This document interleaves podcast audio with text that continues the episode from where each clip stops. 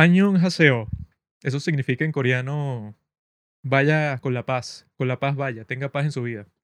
Y lo usan como saludo, ¿no? O sea, que irónico que una sociedad tan guerrerista como la coreana, que ha tenido más guerra que el carajo en toda su historia, igual que los japoneses, bueno, se saludan, ¿no? Deseándose la paz los unos a los otros. Qué locura.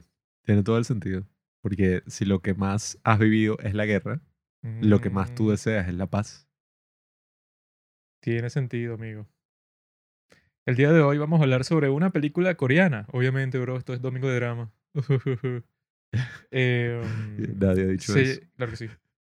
Eso lo dicen todas nuestras segui- seguidoras, las cientos de millones.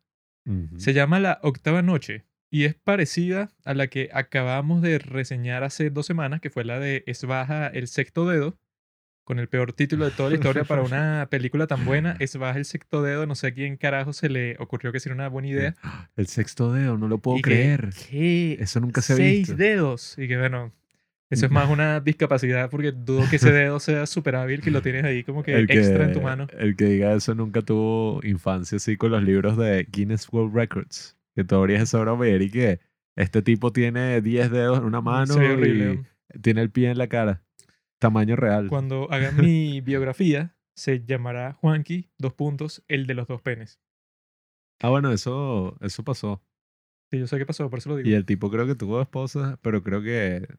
No, bueno, no, no soy recuerdo yo, la historia. soy yo. La octava noche, ¿verdad? Que es del terror coreano así tipo budista, ¿no? Y a mí me pareció que vale la pena, pues, o sea, sí quedé satisfecho al final, pero eso, uno como acaba de ver esa de Es Baja, que es una maravilla, la comparas constantemente con esa, y la de Es Baja es 10.300 millones de veces mejor en todo sentido, ese es el problema, pero esta individualmente, si la tomas por sí misma, coño, hace un buen trabajo en cuanto a que crea toda esa mitología detrás del terror. Tú de qué te ríes, maricón. He tenido mejores. La tipa y que, ay, ¿qué te pareció, Joaquín?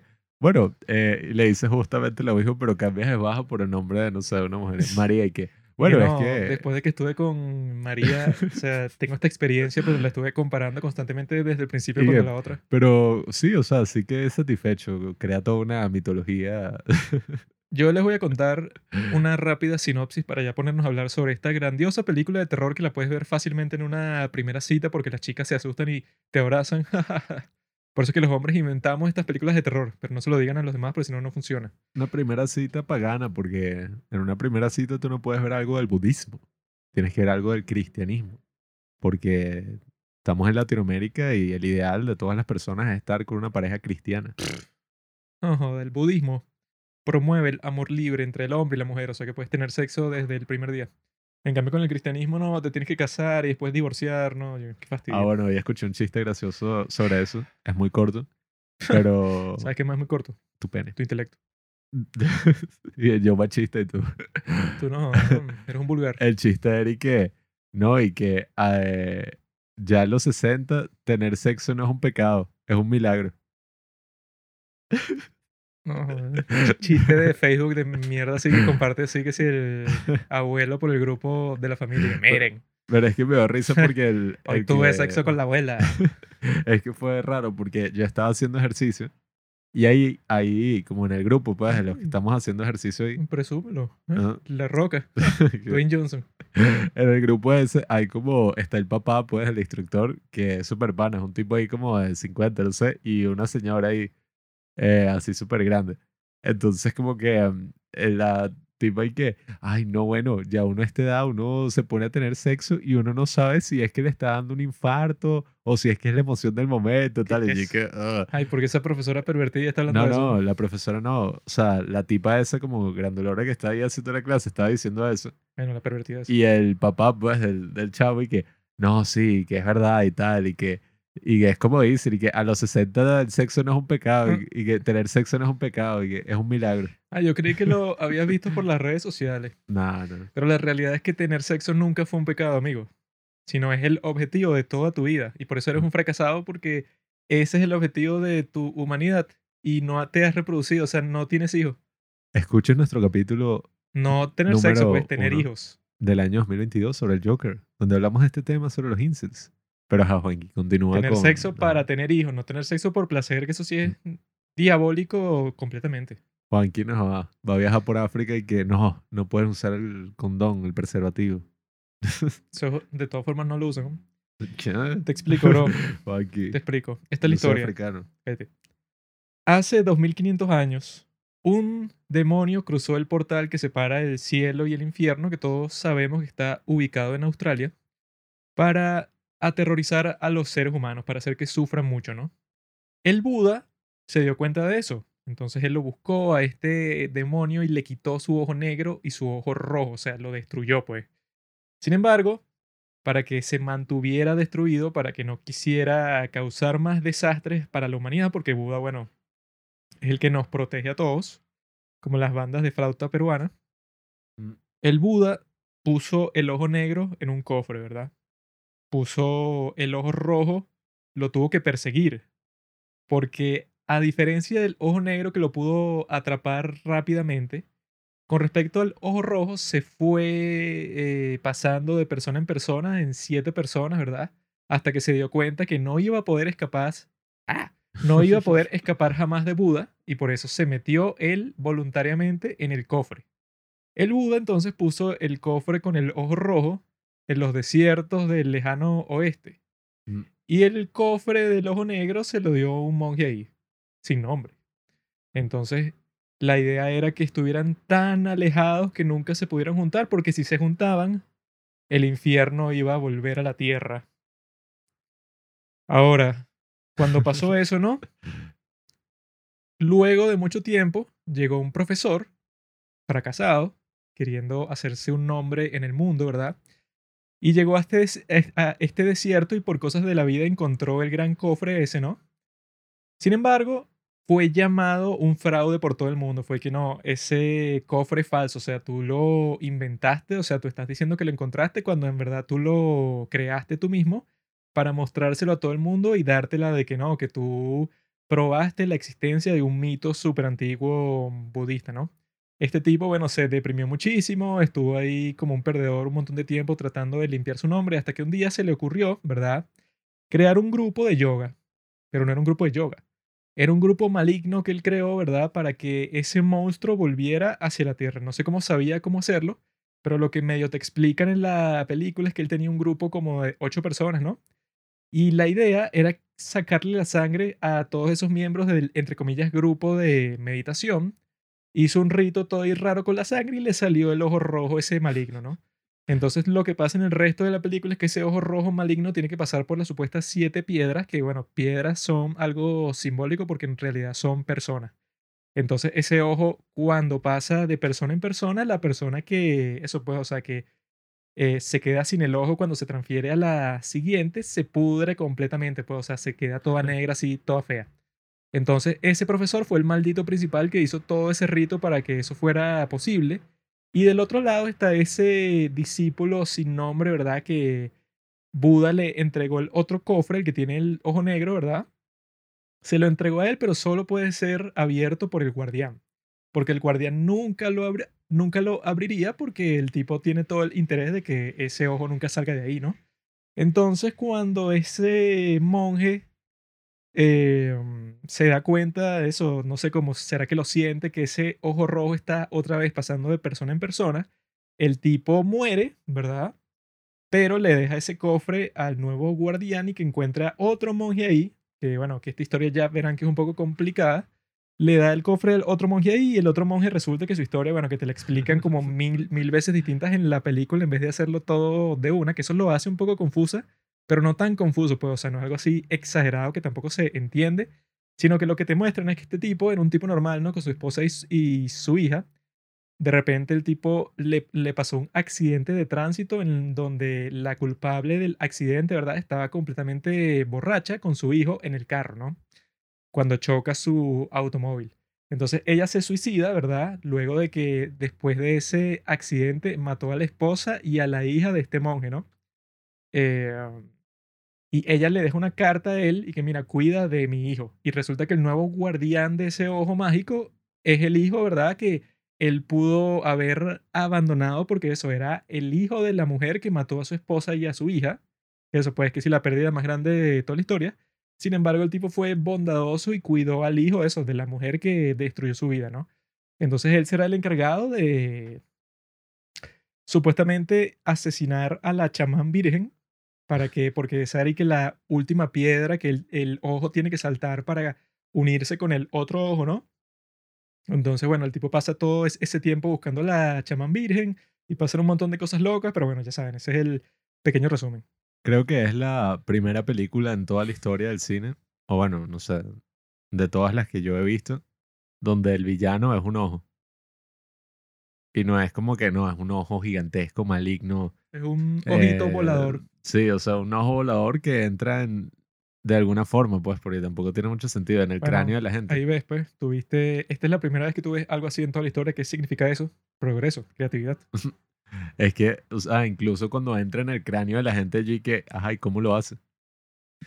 Bueno, es que ese plano en donde te muestran a la muchacha esa que le entró como en la mejilla ese ojo, como que el tipo que hizo la película pensó que iba a ser el momento más épico de la historia del cine porque el plano dura como 30 segundos y es con estos violines así que están llegando un crescendo así como que hasta que llega y es que oh mira tiene el ojo rojo en el cachete ah que dije bueno o sea ok me sorprendió pero tampoco fue coño el tipo lo puso como si hubiera sido el plano más importante de toda la película hasta el punto que es que si el póster el póster principal dije bueno ok me sorprendió pero tampoco fue que coño qué increíble Sí, es que es burda de gracioso ese énfasis como el ojo maligno, que una vez que se reúna con el otro ojo, traerá una bestia que traerá, no sé, que establecerá el infierno en la tierra para siempre. Y por alguna razón, el desgraciado arqueólogo lo quiere hacer porque no te da ninguna motivación detrás de eso, sino como que el tipo es malvado.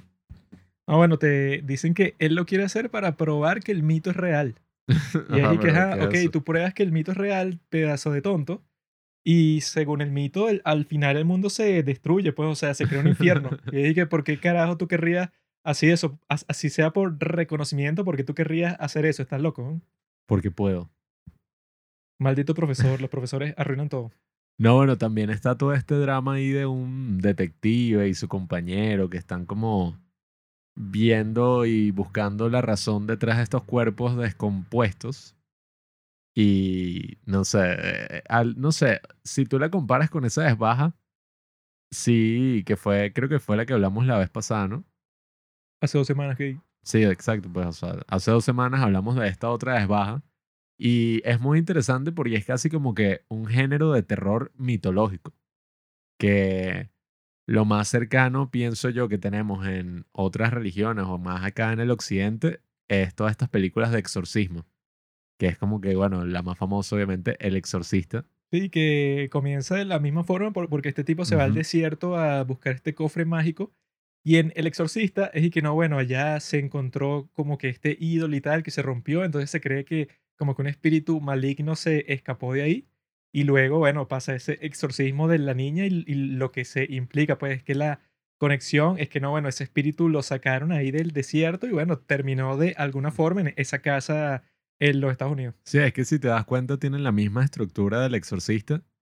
El mismo monje es budista se supone que es un exorcista. Sí, yo vi en internet que la comparaban mucho. Sí, o sea, lo único es que, claro, toda la parte del exorcismo no está, sino que es como, bueno, no sé, el tipo buscando a la maldición y al final, spoiler alert, pasa lo mismo que ocurre en el exorcista, que mm, nada, el tipo del cura, pues el exorcista se termina sacrificando y deja que el demonio le entre a él para matarse. Entonces, sí, eh, obviamente el exorcista es mejor que esto. Salvó a la niña. pero- Ah, bueno, claro. El sí es Exorcista sí es un clásico. Esta no está mal, pero eso, pues, o sea, yo creo que si la comparas con la cinematografía que tiene es baja. Esta no está mal, pero es como que más de película de terror, porque la de es baja es más como que, bueno, de suspenso, pero es algo súper artístico y súper creativo, o sea, que cada plano está como que completamente pulido y sirve a las necesidades de la historia. Esta no es que está mal, pues, pero eso, pues, o sea, es más como que haciendo énfasis hacia los momentos terroríficos, así de que no, o sea, como que mira esta cosa grotesca, o eso, pues, el plano de la muchacha ese que vamos a hacer énfasis en que este ojo maligno y eso, o sea, tiene esos detalles, pues, o sea, esos eh, acentos que hacen ciertas partes de la historia, Pero si la comparas con la de Es Baja, o sea, que es que si completamente todos los planos están hechos que sí a la perfección, esta se queda corta porque es más como que una película de terror estándar. También fue muy gracioso la forma en que estos demonios o estas personas poseídas por el ojo maligno, el ojo rojo, actuaban. Que hay una parte en que de repente se ponen a sonreír y hacen como un pocotón de cosas extrañas, o sea, saltar por ahí. eh, Yo no entiendo por qué sonríen tanto, pues, porque Sí, se ve incluso chistoso. sí, o sea, No es que, se- ay, qué miedo, sino se que parece ridículo. gracioso, pues. se ve como súper ridículo, sobre todo en el caso del compañero ese del capitán. Ah, sí. que eso, bueno, creo que no te lo muestran, ¿no? No te muestran qué fue, medio lo mencionan. Yo lo vi en internet porque hay varias cosas de esta película que no me quedaron claras porque eso, pues, o sea, uno está leyendo los subtítulos completamente, pero se le escapan algunas cuestiones. Entonces yo vi que es- ese tipo que se trató de suicidar se lanzó así de un puente y el detective ese lo salvó, pero el tipo quedó bastante eh, lesionado, pues, físicamente. Entonces él queda ahí como que con esa relación toda rara porque tú estás traba- eh, trabajando con un tipo que salvaste del suicidio Fue como en Los Increíbles y que no, me, no salvaste mi vida, arruinaste mi muerte. o algo así, sí. Pero bueno, está esa relación incómoda ahí y de repente ese otro detective es poseído por el ojo y yo no sé, o sea, es como súper ridícula toda la cosa del tipo y que no, ahora de, por alguna razón le dice al monje que ven a este monte y ahí encontrarás a tu Bueno, es que destino y el tipo va. parte de antes que se enredan mucho, pues, o sea, que, y que no, bueno, van para la casa de la chamán virgen, ¿no? Entonces cuando llegan ahí encuentran a una persona que tiene como que toda la cara vendada así como de co- con, mil señales raras, así que, que, que si de talismanes, ¿no? Entonces el tipo, ¿verdad? El monje que fue ahí a matar a la chamán virgen, porque eso, pues, la idea de su historia era que él la tenía que matar porque si ella ya no existe, entonces el ojo no puede dar como que el último salto a reunirse, pues, o sea, para crear este monstruo.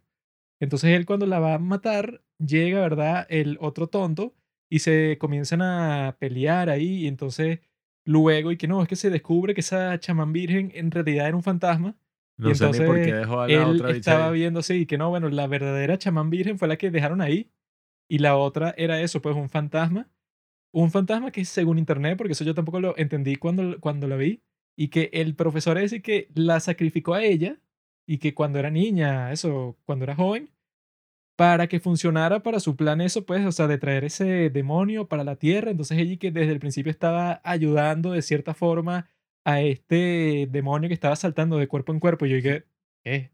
Pero eso, pues, o sea, en toda esa parte se enredan bastante porque te, te tratan como que de unir todas las historias y que, bueno, que del, de- del detective y del monje y de la chamán virgen y tal, pero yo creo que, bueno, que la película, eso, pues, o sea, las cosas que les estoy diciendo, que si todas me las perdí cuando la estaba viendo, o sea, yo como que pensé que había pasado esta o cierta cosa, pero cuando las leí en internet fue que, ah, ah, por eso es que este tipo, ah, claro.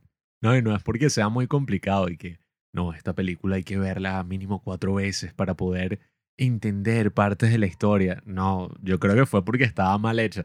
Porque tú la ves y hay muchas cosas que, ajá, las hablan, las mencionan, las dicen, pero que tú dices y que, bueno, si no me las muestran o si Sí, o no sea, las recalcan bien. Si tú medio te perdiste una línea de los subtítulos, te jodiste, pues, porque Sí. era que explicaban eso. No, y lo dicen de manera súper extraña y que, ok, tú lo ayudaste a que no muriera, pero lo tienes que despedir porque el tipo, después de intentar suicidarse, quedó súper discapacitado y no podemos tener a alguien así en la policía. Y tú dices, ¿qué? O sea, o sobre todo en el caso del monje exorcista, porque está el monje exorcista y está el monje joven que es como el comic relief, pues, que es gracioso. Tenía un voto de silencio, Ajá, que el tipo tenía un voto de silencio y tal. como Garu, de Puka. ¿Qué? Tenía un voto de silencio. Garu tenía un voto de silencio. Por eso no decía nada. Bueno. eh, entonces como que, ajá, él era el hijo de la tipa que mató a su esposa y a su hija. Pero entonces y que no, él tiene un recuerdo en el que está como matándolo o intentando matar, o sea, está a punto de matarlo porque está ahí que, no, eh, si yo logro matarte a ti, ella va a sentir lo mismo que yo sentí. Una cosa así, es un niño. Sí. Y entonces es como que el demonio y que se vuelve esta figura del niño y es que hazlo, haz lo que tenías que haber hecho hace mucho tiempo. Y el tipo como que se pone a llorar y le hace un maleficio ahí en la cara y eso es lo que resuelve todo. E- Entonces eso es como, La parte fue fina. sí, o sea, es súper entretenida al Porque final el tipo porque, ajá, ah, eh, le dio la espalda, básicamente, pues, a esa satisfacción, así de que voy a hacer que esta persona sufra Claro, lo mismo que yo eh, sufrí eso no es una gran para salvar el mundo. Bueno, para él sí, porque fue la tipa que mató a su familia. Pero, Bueno, o sea que, se suicidó. ajá, pero muchas personas dirían, y que coño, o sea, como esta tipa me mató a mi familia, así ella se haya suicidado, yo me voy a vengar con su hijo. Coño, pero, o sea, Pero el tipo, en vez de hacer eso, cuidó a su hijo y lo dejó en un monasterio cuando él mismo se convirtió en monje. Supongo que se convirtió en monje porque cuando perdió a su familia estaba totalmente destruido.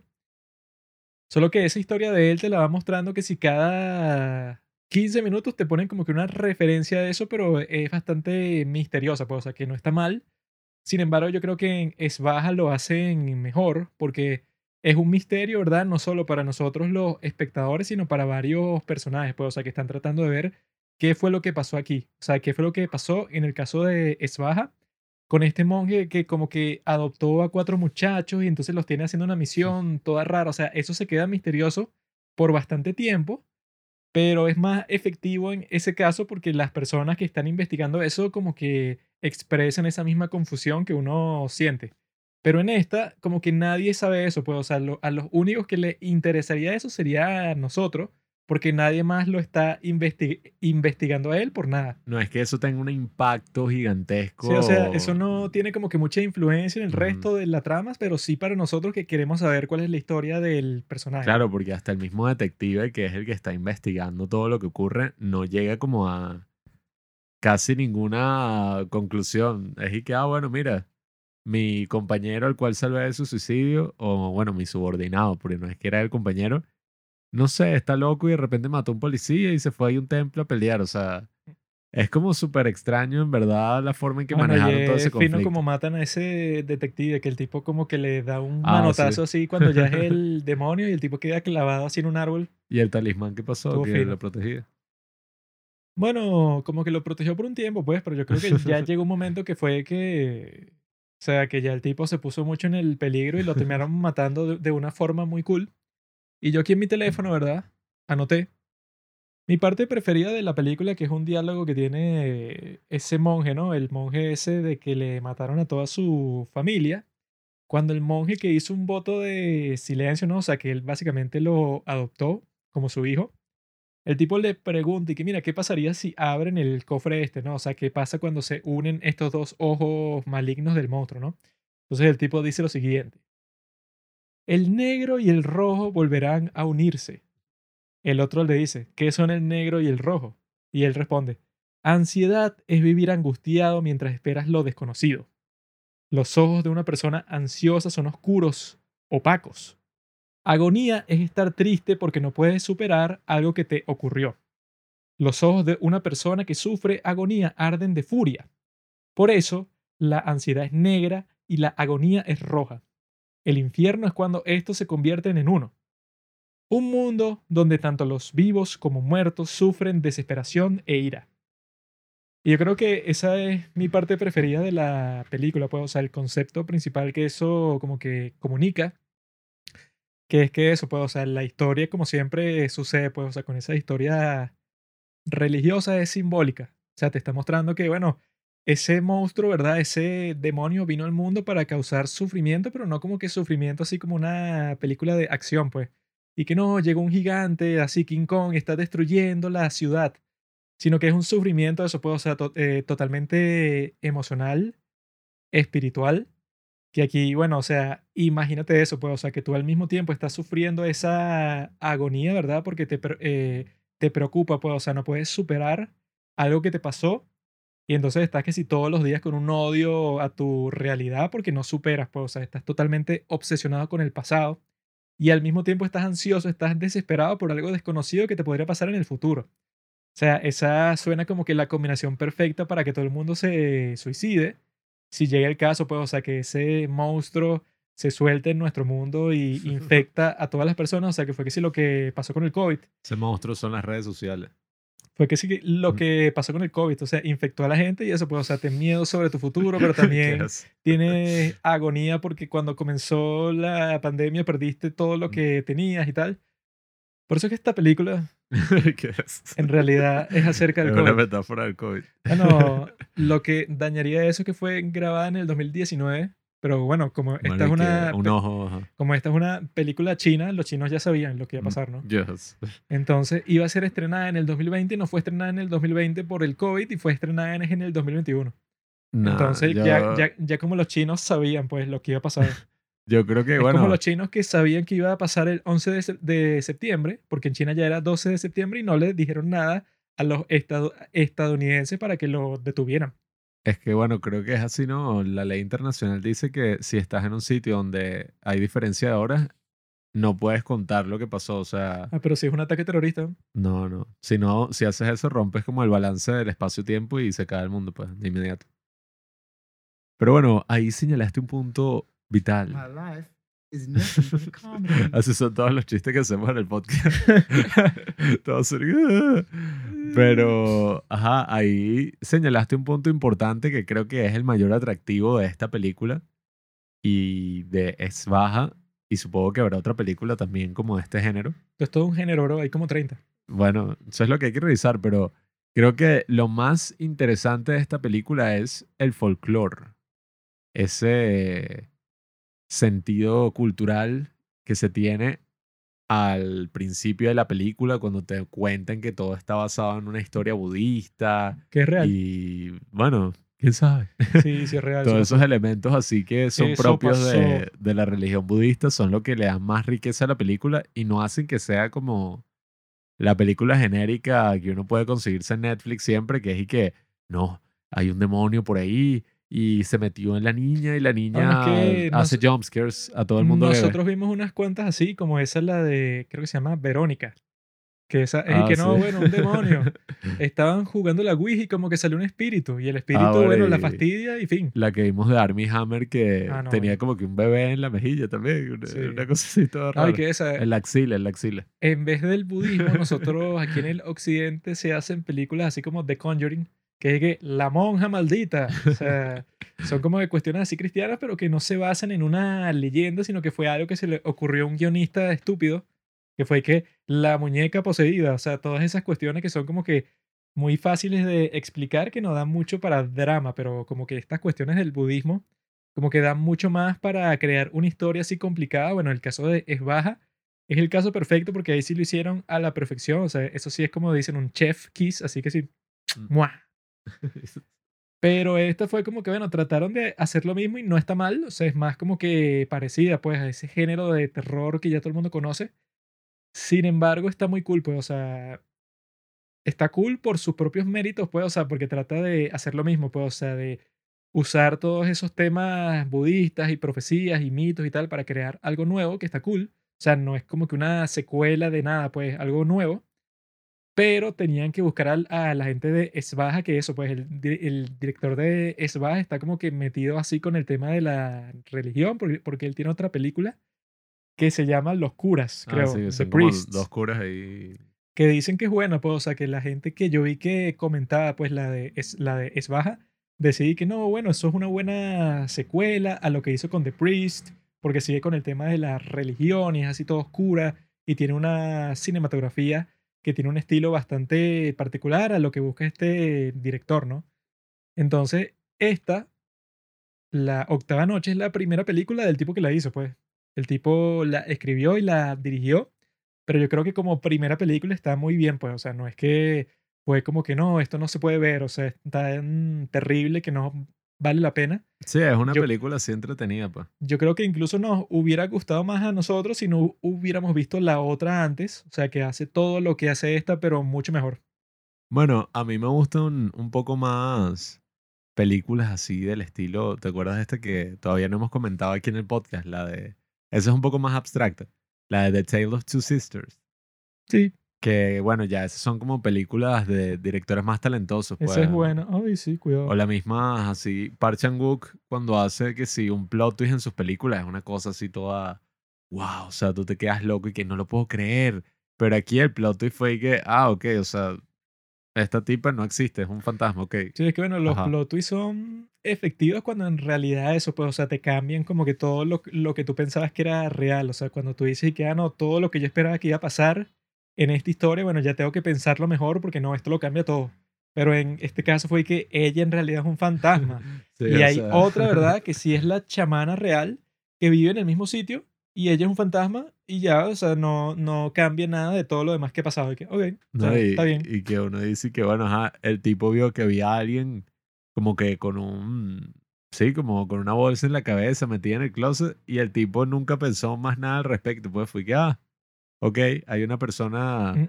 escondida en el closet. Y ese era otro de los pósters, que esa fue la razón por la que yo la puse, que yo lo vi así en Netflix y qué coño, ¿qué es esto? O sea, si una tipa que, bueno, una tipa no, porque no, no se sabe qué es cuando la ves así, pero tú ves y que, bueno, una persona con toda la cabeza llena así como que de unas cintas y que, ¿qué es eso? Esta se ve brava. Se ve así como una película de, de terror macabra y sí lo fue, pues fue una película de terror toda oscura, eh, fea y divertida. Esta es una película para ver un día como hoy, un día domingo. Para verla así, si tienes como una hora y cuarenta que quieres entretenerte, no quieres pensar mucho porque, ajá, tampoco es que te vas a perturbar demasiado, no es como El Exorcista que cuando yo, la última vez que vimos El Exorcista, yo de verdad estaba ahí que, ¿qué pasaría si entra un demonio? Ah, no, es que yo es Ay. que con esta, cuando estaban pasando ese final, que lo que te muestran es que, bueno, se jodieron. O sea, ya, o sea, ya llegó el demonio. O sea, ya te, ya te lo estaba mostrando como si hubiera pasado. Entonces yo lo que pensé es que, bueno, si esta es una película eso, que no están buscando que tenga secuela ni nada, si es algo coreano que tampoco se habrán gastado muchísimo dinero, sino eso, un monto Sí. grande, pero tampoco tan grande. Sí, bueno, el CGI no era tan, tan... Yo y que, bueno, simplemente deja que venga el demonio, hermano. Y que el mundo se ponga así en la desesperación, porque eso, pues, o sea, no, no en todas las películas pueden Ah. ganar los buenos. Hay que sacar esto de contexto, así que una conversación entre nosotros dos y tú diciéndome eso, me dije, ¿qué? ¿Estás loco? Deja que venga el demonio. y que no puede ser. Yo ahí, cuando eso, pues, cuando el tipo ese, el monje que estaba poseído, le dice al otro monje que no, bueno, per- eh, perdiste. O sea, ya yo voy a llamar, pues, o sea, ya yo tengo el otro ojo, abre el cofre. Y yo dije, bueno, ya esto se terminó porque él abrió el cofre, que era así como que el momento más dramático porque él se metió en el monje cuando se dio cuenta que él era el único que puede abrir ese cofre porque fue la herencia que le dejó el otro monje. Entonces él cuando lo abrió y salió como que un humo y el tipo saca el ojo y tal, y dije que bueno, ya está el ojo rojo y el negro. Y yo dije, bueno, ok, esta película puede hacer algo interesante que al final todos pierdan y todo se joda y todo se va para la mierda. Yo dije, bueno, no es un final muy lindo, pero es como que nuevo. Sin embargo, eso, pues el tipo pasa toda esa cuestión de que no, que le hizo con su sangre, le, le hizo como que un signo en la cara y por eso es que él logró que se le transfiriera el demonio a él y el otro lo golpea, entonces de esa forma mata el ojo. O sea, eso me pareció un poco rebuscado cuando yo creo que el final ahí que estaba como que más natural, pues más instintivo, era que, bueno, déjalo así, ¿no? O sea, ya, o sea, ganó el mal. O sea, el destino quiso que pasaran todas estas cuestiones y los tipos hicieron todo su esfuerzo y el detective y todo el mundo, pero al final ganó el mal. Yo pensé que iba a ser un final así que hubiera sido más interesante, si- sin embargo fue como que más tradicional. Tenían que lanzar ese ojo no, en el océano, así que bueno, listo. O sea, No, y que incluso eso, pues, o sea, como es una película que no tiene que ser ningún actor famoso, tampoco es, y que no, bueno, esta película tiene que ser súper taquillera, o sea, es algo que hicieron más, no sé, como que un proyecto de pasión, porque si era la primera película de este tipo, tampoco es que, y que no, bueno, tiene que ser algo eh, genial. Pero lo bueno de toda la cuestión es que la chica esa, pues, o sea, la chamán virgen, estaba bien rica. yes. Y que coño, tremenda actriz. Estás despedido. Fuera del podcast. Estás despedido del podcast. La única actriz en toda la película que era bien bonita. ¿no? De la resto, chamán virgen. Era una milf.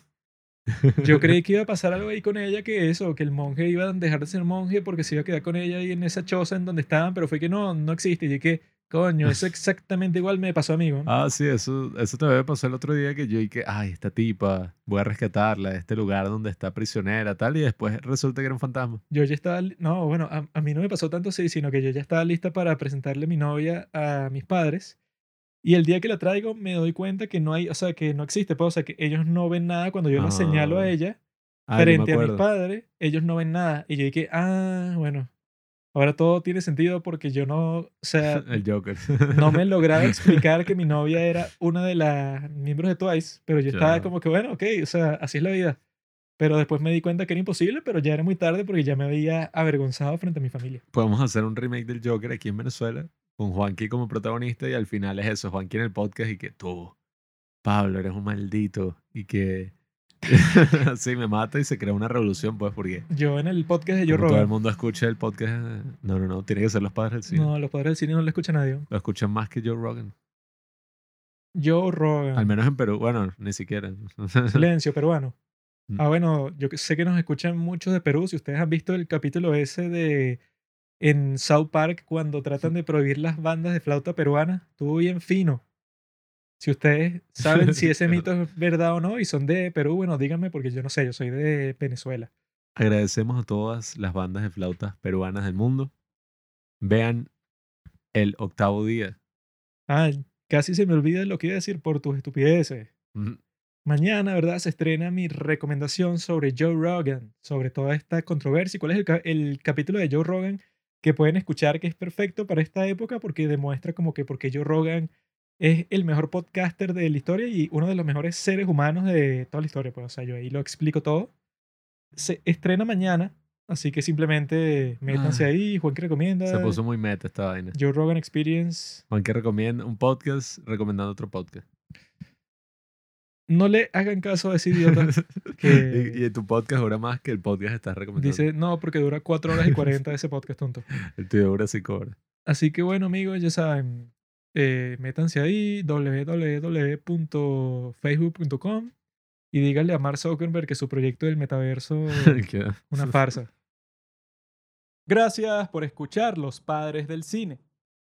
Síguenos en Instagram para enterarte de los nuevos capítulos que iremos publicando. Si nos escuchas por Spotify o por Apple Podcast y piensas que este podcast vale 5 estrellas, califícanos. Si no, mejor escríbelo en tu diario.